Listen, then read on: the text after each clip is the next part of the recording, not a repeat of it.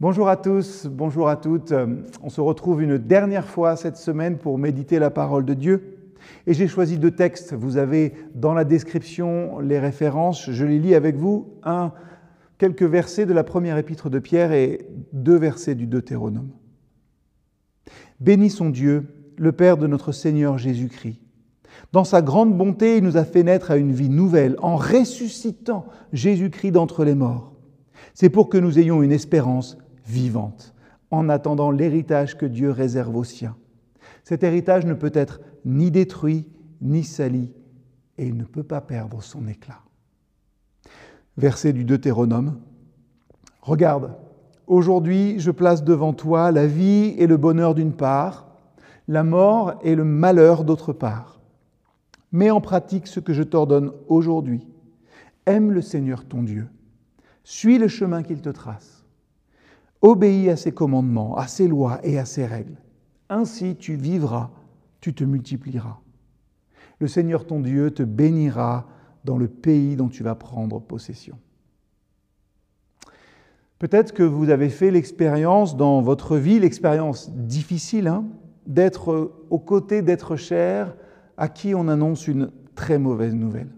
Une grave maladie, par exemple, j'ai appris que dans ces circonstances-là, bah, il n'y a pas grand-chose à dire finalement. Notre rôle est de nous tenir là et de pleurer avec ceux qui pleurent.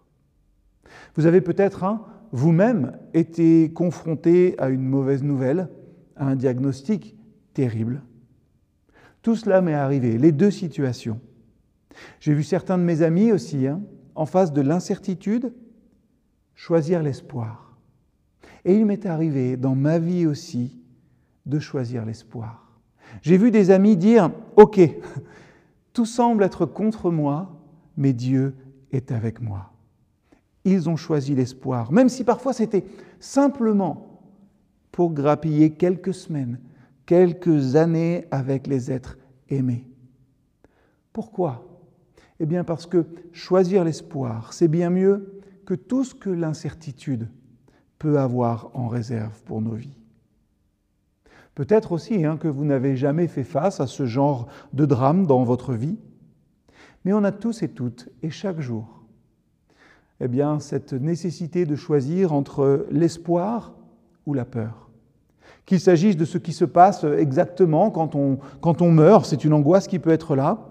Qu'il s'agisse de l'incertitude quant à savoir si, oui ou non, rencontrerons-nous l'amour pendant cette vie. Nous avons tous à faire avec l'inconnu et l'incertitude dans nos existences.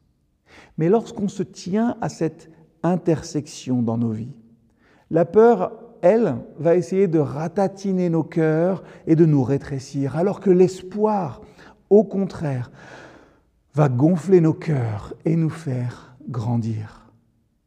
L'espoir restaure la vie que la peur essaie de voler. Hier est déjà arrivé, demain n'est pas encore là.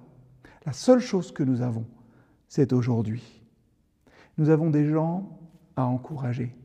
Nous avons une nouvelle invitation encore ce matin ou ce soir à vivre une vie de fantaisie, de joie et de paix. Alors oui, on a le choix, on peut se torturer l'esprit avec tout ce qu'on ne sait pas. On peut laisser la peur prendre le dessus, ou nous pouvons choisir l'espoir et laisser l'amour régner dans nos vies. L'amour de Dieu qui est notre espérance et notre vie. Ce choix, hein, c'est le vôtre, c'est le mien, et il est quotidien. Alors, qu'en sera-t-il pour vous aujourd'hui? Regarde, aujourd'hui je place devant toi la vie et le bonheur d'une part, la mort et le malheur d'autre part. Placez votre espoir dans le Seigneur. Aimez-le et alors vous vivrez pleinement.